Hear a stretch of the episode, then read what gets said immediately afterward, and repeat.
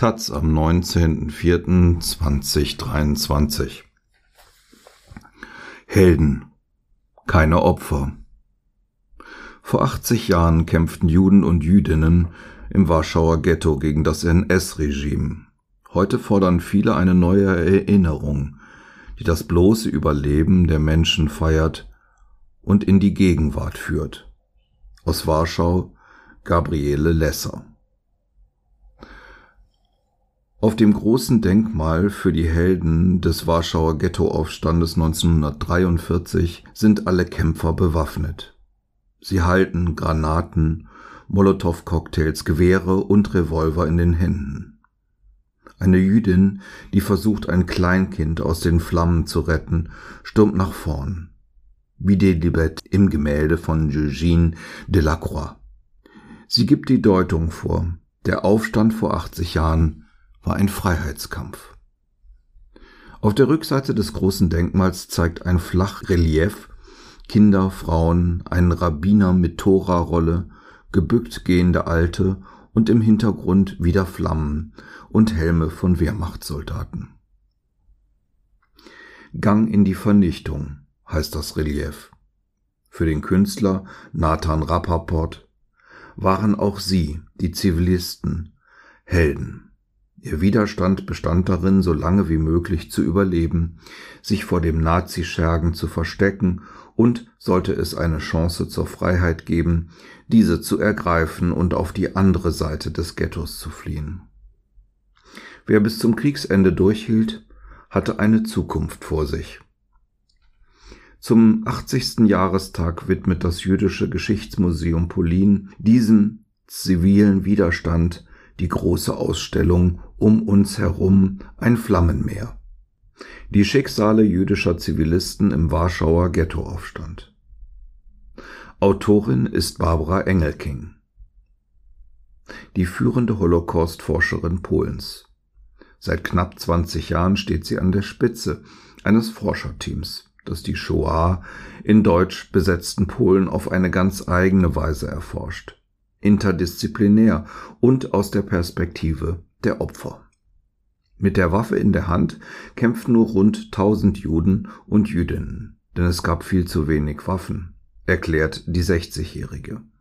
Die rund 50.000 Menschen, die im April 1943 vor dem einst über 450.000 Juden im Warschauer Ghetto noch am Leben waren, leisteten aber erheblichen zivilen Widerstand. Das wurde in der bisherigen Forschung oft übersehen. Schon Monate vor dem eigentlichen Ausbruch des Aufstandes hatten sich die meisten Juden und Jüdinnen Verstecke gesucht, oft in Bunkern, Kellern und Kanälen. Sie hatten sich Essens- und Trinkvorräte angelegt, sorgten auch für eine Kochstelle, wo weder das offene Feuer noch Rauch das Versteck verraten durfte. Die meisten hofften auf ein Weiterleben nach dem Krieg. Das wissen wir aus Briefen und Tagebucheintragungen. In der Ausstellung zeige ich ihren erbitterten Überlebenskampf. Er war auch immer wieder ein Ansporn für die bewaffneten Kämpfer und Kämpferinnen im Ghetto, erklärt die Chefin des Zentrums zur Erforschung des Holocausts an der polnischen Akademie der Wissenschaften. Der zivile Widerstand im Ghetto stand in der Vergangenheit nur selten im Mittelpunkt des Interesses. Wir mussten ihn für die Ausstellung nicht vollständig neu erforschen, so Engelking. Aber wir haben doch in den letzten drei Jahren jedes Tagebuch, das in einem Warschauer Ghetto-Bunker geschrieben wurde, erneut gelesen und versucht, mehr über die näheren Umstände seines Entstehens und über die Autoren herauszubekommen. Das sei auch gelungen, das Interessanteste sind Fotos aus dem Ghetto, die nicht von deutschen SS-Männern oder Wehrmachtssoldaten gemacht wurden, sondern von Polen. Stellt Engelken klar. Diese Fotos zeigen eine andere Perspektive. Die neuen Fotos findet die Psychologin Paula Sawitschka das Grau in Grau der Verstecke in den Kellern und Bunkern, vor allem aber die Musik auf dem Audioguide inspirieren dazu, auch über die Ungerechtigkeiten hier und heute nachzudenken. In den letzten Jahren sei die Zahl derjenigen, die fernab der offiziellen politischen Gedenkrituale an die Opfer damals wie heute erinnern wollten, auf mehrere hundert gestiegen. Diesen Trend schreibe sich auch die neueste Ausstellung im Jüdischen Geschichtsmuseum Polin ein. Die Nazis nahmen den Juden ihre Freiheit, ihre Menschenwürde und schließlich ihr Leben. Wenn wir an den Nachkriegsschwur nie wieder denken, müssen wir nicht nur an all die Völkermorde nach der Shoah erinnern, sondern auch an die unmenschliche und entwürdigende Situation für Flüchtlinge an den Grenzen der EU. Stellt Savitschka, die sich für ein alternatives Erinnern ausspricht, klar. Worte und Taten von Politikern aber klafften oft weit auseinander. Das sei im Kommunismus so gewesen. Und das sei auch heute nicht viel anders, da die regierenden Nationalpopulisten PIS die Wahrheit über die tatsächlichen polnisch-jüdischen Beziehungen im Krieg vertuschen wollen. Wenn wir genau hinschauen, wo gerade die Menschenwürde mit Füßen getreten wird, dann sind es neben Syrien, Afghanistan und der Ukraine auch die EU-Außengrenzen direkt vor unserer Haustür, sagt die 75-jährige Sawitschka. In Polen würden an der polnisch-belarussischen Grenze immer wieder Menschen sterben. Sie erfrieren, verhungern und verdursten, weil keine medizinische und humanitäre Hilfe zu ihnen durchgelassen wird. Und im Mittelmeer ertrinken immer wieder Dutzende, wenn nicht Hunderte Geflüchtete, weil die Seenotrettungsschiffe nicht auslaufen dürfen. Die Geschichte ins Heute holen, ihr einen Sinn geben, das will auch der Geschichtslehrer Friedrich Hunecke von der St. Ursula Schule in Hannover. Seine Schule nimmt an einem deutsch-polnischen Austausch zum Gedenken an den Aufstand im Warschauer Ghetto am 19. April 1943 teil. In drei Wochen kämen dann die polnischen Schüler und Schülerinnen zum Gedenken an das Kriegsende am 8. Mai 1945 nach Deutschland. Ich bin unglaublich froh, dass wir in Warschau sind und die 33 polnischen und deutschen Jugendlichen Geschichte zum Anfassen erleben können. Er unterbricht sich kurz, deutet auf einen Wolkenkratzer und wiederholt für alle hörbar, da genau stand die große Synagoge.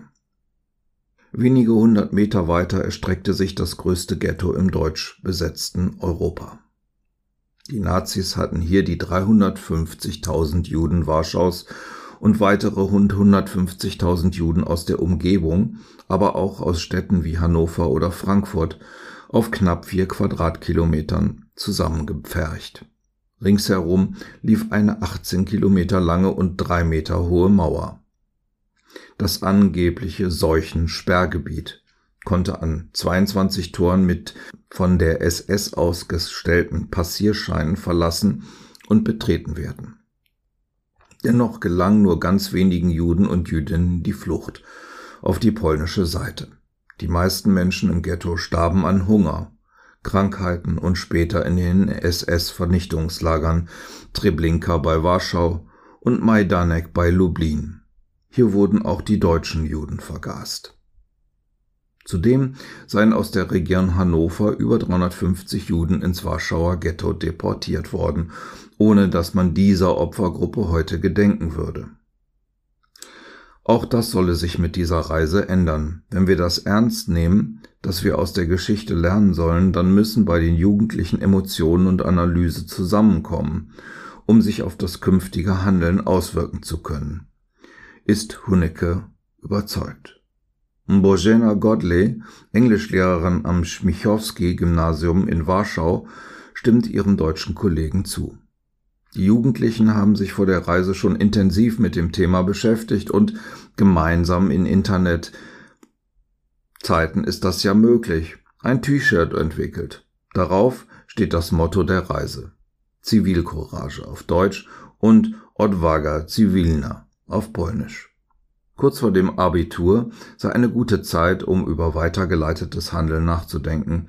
Respekt gegenüber anderen sei so ein Wert. Empathie oder auch die menschliche Würde der eigenen Person wie auch die der anderen. Nach einer kurzen Tour auf den Spuren des Warschauer Ghettos ist die 18-jährige Helena aus Hannover fest entschlossen. Ich komme in jedem Fall wieder. Was wir jetzt in der einen Stunde gesehen haben, das war ja nur eine einzige Straße im damaligen Ghetto. Und wie viele spannende Geschichten das schon waren. Die Warschauerin Susia, 17 Jahre alt, will sich in der nächsten Zeit intensiver mit den Themen Intoleranz und Stereotypen beschäftigen. Das, was die Nazis damals angetrieben hat, Millionen Juden in Ghettos zu pferchen und später zu ermorden, das muss noch schlimmer gewesen sein als ein starkes Vorurteil. Aber noch fehlt mir das richtige Wort dafür. Franziszek, der ebenfalls 17 aus Warschau, kann es nicht fassen. Obwohl hier Straßenbahn und Metro entlangfahren, wusste ich absolut nichts davon, dass hier gleich nebenan die größte Synagoge Warschaus stand und dass man heute hier die Ghetto-Dokumente im Original sehen kann.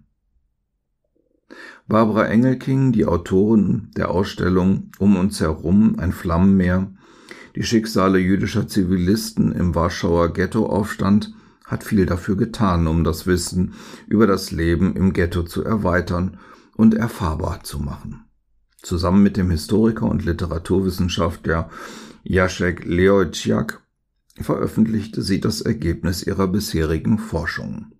Das Warschauer Ghetto, ein Führer durch eine nicht mehr existierende Stadt. In einem Beipack steckten ein knappes Dutzend ausklappbarer Karten. Das Buch gilt heute als Standardwerk und wurde auch ins Englische übersetzt.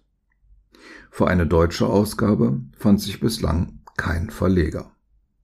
Wir bereiteten gerade die dritte Auflage vor, so Engelking, denn wir konnten in den letzten Jahren durch archäologische Arbeiten und neu aufgetauchte Quellen offene Fragen zum Verlauf der Ghettogrenzen klären.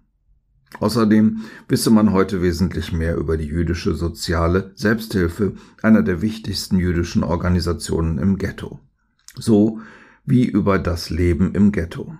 Die schwindende Hoffnung auf ein Überleben, die Kontakte nach draußen, Hilfsleistung, aber auch Erpressung und Verrat durch Polen. Für viele Geschichtsinteressierte wird überraschend sein, dass das Warschauer Ghetto keineswegs am 16. Mai 1943 aufhörte zu existieren, wie der deutsche Kriegsverbrecher Jürgen Stroop offiziell verkündete. Vielmehr versteckten sich Überlebende auf dem Ghetto-Gelände noch mindestens sieben Monate lang, bis zum Januar 1944. Erläutert Engelking, das sind unsere Helden und Heldinnen. Auch Christina Budnitschka, die elf Jahre alt war, als der Ghettoaufstand am 19. April 1943 ausbrach und die auch den Warschauer Aufstand 1944 überlebte, gehört dazu. Ihr Überlebenswille, der aus all ihren Erzählungen spricht, ist immer wieder beeindruckend, so Engelking. Bunitschka, die vor dem Krieg Hena Kutscher hieß, verlor ihre gesamte Familie, die Mutter Zilla, den Vater Josef Lesio, die Schwester Perla und die sechs Brüder Isaac, Boruch, Chaya, Ruben, Kaim und Jehuda. Auf dem Bunker an der Zamhofstraße ganz in der Nähe des heutigen Polin-Museums konnten sich von den zunächst 30 Versteckten nur Christina und ihre Cousine Anna retten. Als die Deutschen das Ghetto Haus für Haus abfackelten und auch ihr Keller glutheiß wurde, meisterte sie den tagelangen Weg durch die Kanäle. Auf der anderen Ghetto-Seite half ihnen die polnisch-jüdische Organisation Segota ein neues Versteck und später weitere Verstecke zu finden. Es war wohl auch Segota, die für Kost und Logis bei christlichen Polen bezahlte. Während Anna nach dem Krieg nach Israel emigrierte, blieb Hena in Polen. Als Christina Budnitschka lebt sie bis heute hochbetagt in Warschau. Auch am 80. Jahrestag des Aufstandes wird sie im Museum Polin wieder ihre Geschichte erzählen. Was uns nicht interessiert, sind die Täter, erklärte Engelking. Das geht so weit, dass wir uns bemühen, möglichst keine von den Deutschen gemachten Fotos aus dem Ghetto zu zeigen. Über viele Jahre habe auch die Öffentlichkeit sich daran gewöhnt, die Opfer mit den Augen der Täter zu sehen, weil es kaum andere als diese meist inszenierten Propagandabilder gab. Diese erneute Viktimisierung der Opfer hatte uns schon immer gestört. Während der Arbeiten zur Ausstellung ist es uns gelungen, neue, das heißt bisher unbekannte Fotos zu finden, die von Polen gemacht wurden. Wir hoffen sehr, dass in den nächsten Jahren weitere Fotos aus dem Ghetto auftauchen werden. Vielleicht sogar Bilder, die Juden und Jüdinnen aus ihren Verstecken heraus machen konnten.